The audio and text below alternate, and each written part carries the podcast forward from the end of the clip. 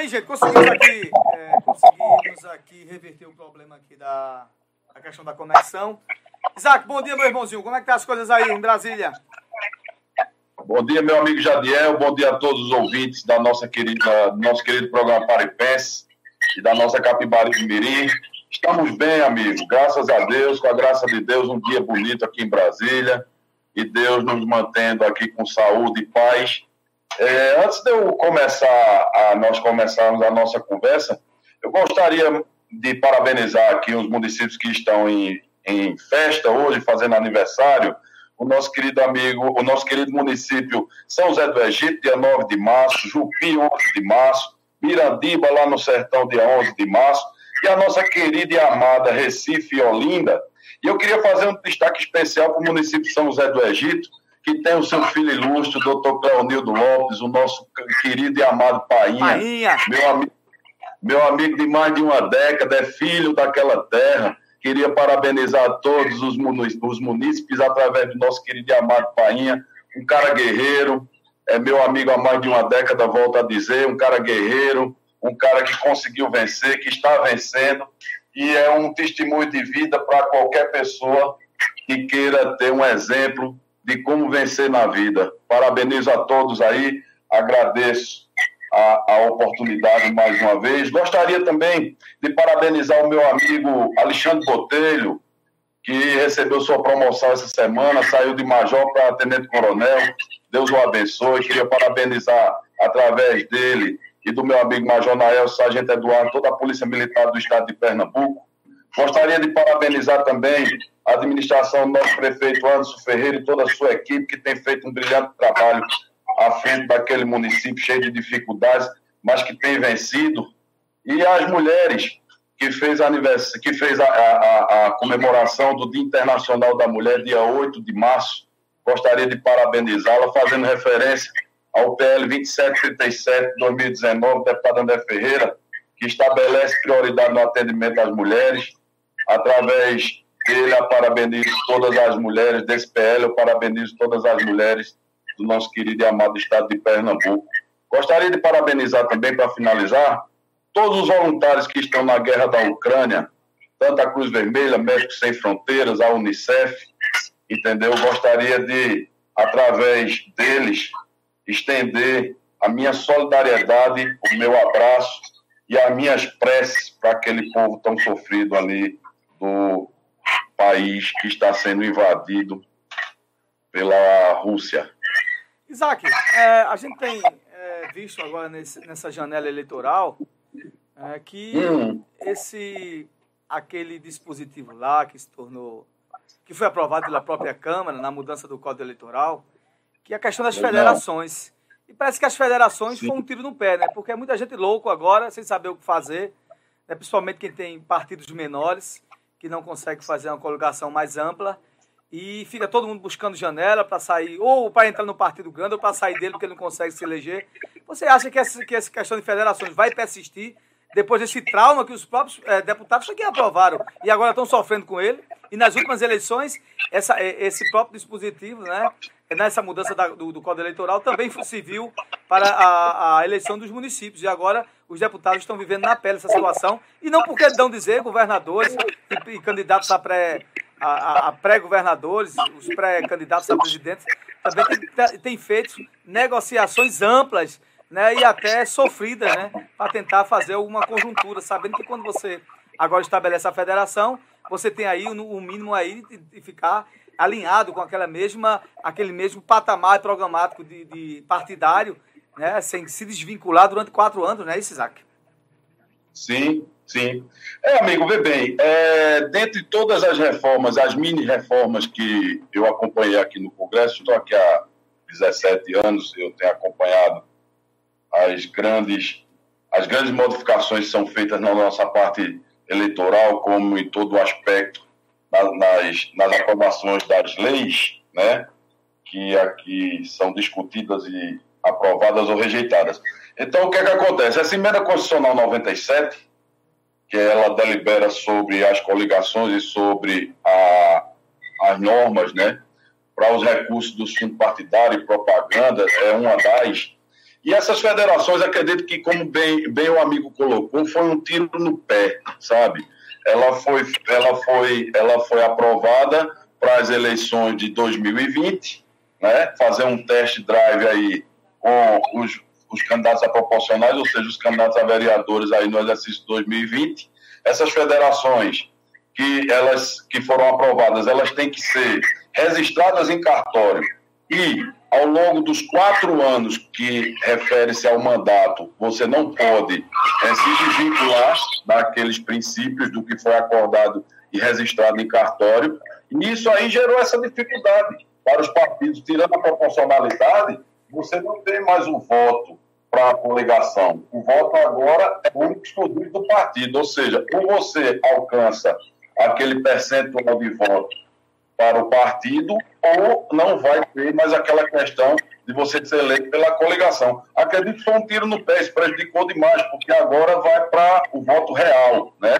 Vai para o voto real. Ou você tem um coeficiente, ou o partido tem um coeficiente, ou não tem. Baseado nisso, está aí, nós estamos vendo aí, verificando a dificuldade tremenda que tem os partidos de menor proporcionalidade, né, em termos de, de, de, de candidatos eleitos, para fazer as suas chapas. Fica difícil, concordo com o amigo, está muito complicada a eleição de quem está sozinho, inclusive, como presidente ou como deputado de um partido, como acontece com alguns, alguns candidatos do estado de Pernambuco. Perfeitamente, Isaac. Então, realmente, a gente tem visto isso, a gente tem conhecido vários amigos que são deputados, outros que estão é, buscando também é, entrar ou na Câmara dos Deputados ou na Assembleia Legislativa, sofrendo é, com essa situação. Agora, eu, eu, disse muito, eu tenho dito muito, eu digo, é, mas quem aprovou aí essa emenda constitucional foram vocês. Né? Queriam, queriam fazer experiência e a experiência não foi muito boa. Acho que a, o entendimento é esse. Isaac, essa semana, dentro do, do, do panorama eleitoral uh, aqui para Pernambuco, a gente viu claramente que o Anderson Ferreira é, vai ser, né, decidiu que será pelo PL, né, pelo partido do presidente da República, Uh, ele já era do PL, o Anderson Ferreira, e será também candidato a pré-governador, aliás, é pré-candidato a governador, pré-governador não existe, candidato, né? É, já é pré-candidato. Pré e já está Sim. decidido isso, já anunciou, o Gilson Machado será o candidato a senador. É mais um no campo das oposições, né, Isaac, que definiu a sua candidatura. Está faltando ainda a Raquel Lira, que até agora é, se fala que ela é candidata, mas pelas palavras dela, literalmente, isso ainda não foi dito ainda. Então hoje a gente tem hoje para combater aí a, a, a, atual situação, a gente tem Miguel Coelho e agora é definido uh, Anderson Ferreira, prefeito de Jaboatão, né, que vai sair agora do cargo no final do mês. É, Isaac, que você que é, tem um entendimento mais claro sobre isso, é, o que, é que você diz o que, é que você entende por essa decisão do Anderson Ferreira? Ele vai para valer mesmo? Vai para realmente partir para cima para ser candidato a governador? Bem, amigo, é, conforme foi explicitado aí pela imprensa, né, essa semana, eu também acompanhei esse processo, né, e a candidatura do, do prefeito Anderson Ferreira a governador do estado de Pernambuco, ela foi construída ao longo do tempo, né? Ele já fazia parte do PL, inclusive presidente estadual do PL há algum tempo, não é de hoje que ele, ele, não, ele não se filiou ao PL recentemente, e sim, há algum tempo ele já vem à frente do PL aí em Pernambuco. Né? O presidente Jair Bolsonaro, por sua vez, se filiou ao PL, naquela conjuntura, naquela composição foi feito com Valdemar da Costa Neto, e aí foi se discutido amplamente quem seria o candidato que tivesse maiores condições de agrupar e combater e, e, e disputar, combater, desculpa, disputar a, a eleição em Pernambuco, e aí foi definido isso. Eu vejo com bons olhos, acho que assim, a democracia ela tem que ser plena a partir do momento que você é, dá chance de várias pessoas disputarem, exporem suas ideias, seus planos de governo e disputar a eleição. Acho que a candidatura da Raquel é legítima, depende dela resolver isso, como vai, como não vai. Sei que o prefeito Anderson Ferreira renuncia, sim, é candidato, não tem volta, né? como o, o Miguel também anunciou recentemente que não tem volta também, é candidato. Estamos aguardando o posicionamento oficial da prefeita Raquel Lira.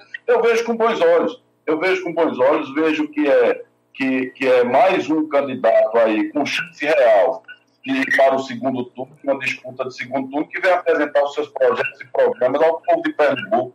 Eu vejo isso com bons olhos e, e, e acho que é, é, muito saudável o nosso político eleitoral.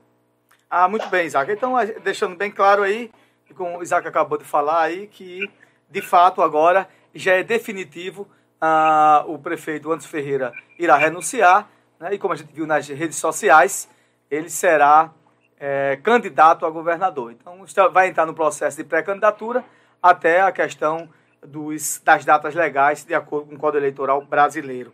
Então, a gente já tem já definido no campo da oposição Miguel Coelho, né, já, que deu entrevista até aqui. Então, Isaac, eu até estou aqui articulando com o pessoal da, da assessoria de imprensa de Anderson Ferreira, para que ele dê uma entrevista, já que já se definiu, para ver se aqui nesses próximos 15 dias ele consiga também uma entrevista. Uma vez que Miguel Coelho já deu entrevista aqui, Anderson Ferreira, a gente vai entrar em contato, com certeza ele dará também. E a questão de Sim. Raquel Lira, a gente tem tentado, mas é, o pessoal da assessoria uh, política dela e da assessoria de imprensa só vai dar entrevista sobre a questão da candidatura após a definição de fato. Né? E a gente fica na expectativa. Hoje ela se apresenta, hoje ela se apresenta com um maior percentual é, no índice de pesquisas, né? as pesquisas que são feitas, essas pesquisas é, quantitativas, e a gente vai observando. E aí aparece também no cenário já consolidado. Por que, por que eu estou falando isso? Porque é, é, o, o Anderson com a, a, Marília estavam se entendendo, coisa e tal, mas cada um é, seguiu o, o, seu projeto né, na questão de candidatura. Eu entendo que, havendo segundo turno, é, as oposições vão se unir em torno de um nome só, né, Isaac? Sim, sim, sim, sem sombra de dúvidas. Eu não vejo, eu não vejo porquê da não união, até porque o, o, o campo da oposição ele tá com, eles têm uma coesão em termos de mudança na gestão do Estado de Pernambuco tanto política como de administrativa. Então, acredito eu, sem sombra de dúvida, que será, será, será uma grande composição no possível segundo turno, e aquele que for para o segundo turno é, no campo das oposições terá o apoio dos demais. Isso é o que eu acho é o caminho natural. Pode ser que aconteça o imprevisível, né? pode ser que algum dos candidatos que não consiga chegar no segundo turno se abstenha, mas eu acho pouco provável. A questão da, da, da deputada Marília Arraes, como demais outros deputados e candidatos, acredito eu que ainda a gente vai ter muita surpresa, Jadiel. Acredito que a gente ainda vai ter muita surpresa, até por conta dessa questão que você colocou muito bem aí inicialmente, da, da, da, federa, da, federa, da federação, tá, como a questão da, da a emenda constitucional 97. A emenda constitucional 97, ela, ela ditou regras duras para os candidatos e ela regra sobre as coligações, ou seja, proibindo as coligações. Então, diante desse posto aí, acho que muita coisa a gente ainda vai ver até o registro das candidaturas, até os prazos legais serem concluídos. É verdade, Isaac. É, a gente tem visto na empresa também que há uma movimentação tremenda, somente no nome de Marília Reis, que é um nome muito forte. E quem tem é, é, cooptado muito, conversado muito com a Marília Reis é a Raquel Lira para ver se entra no entendimento. Eu não sei se a Marília Reis vai ter coragem de sair do PT ou está esperando ser indicada do Senado. Eu acho muito difícil, porque muitas vezes já a gente já viu esse cenário que o PT é, o PT é uma coisa, Marília Reis, mesmo no PT, com o PSB, eles não gostam de Marília Reis, e a gente já viu tanto da candidatura para prefeito, que é impressionante como é, é, é, o Infante, né, o príncipe, que é o prefeito de Recife, dizia que todo petista era ladrão, né? E todos estavam presos, e agora está tudo agarrado. Então, para destruir Marília Reis. E, e Anso Ferreira, mesmo sendo o campo da direita, é, se colocou numa situação, e a gente não pode esquecer disso, que apoiou Marília Reis. E veja que interessante, Anso Ferreira, do PL, naquela época, né, há dois anos atrás, apoia Marília Reis, candidata do PT a prefeita de Recife. Né? E o PSB né, disse, dizia naquele momento é, que o PT é, só tinha ladrão. Então, se acham que o povo está esquecendo isso, eu estou achando difícil. Que a turma lembra, isso está muito evidente. Então, mas vamos ver o que, é que vai acontecer. E esse cenário vai se definindo e a gente vai aqui colocando as notícias. Isaac, meu irmãozinho, muito obrigado mais uma vez. Um ótimo sábado para você e as suas considerações finais. Ô, meu amigo, eu, mais uma vez, fico muito feliz em participar do programa do amigo.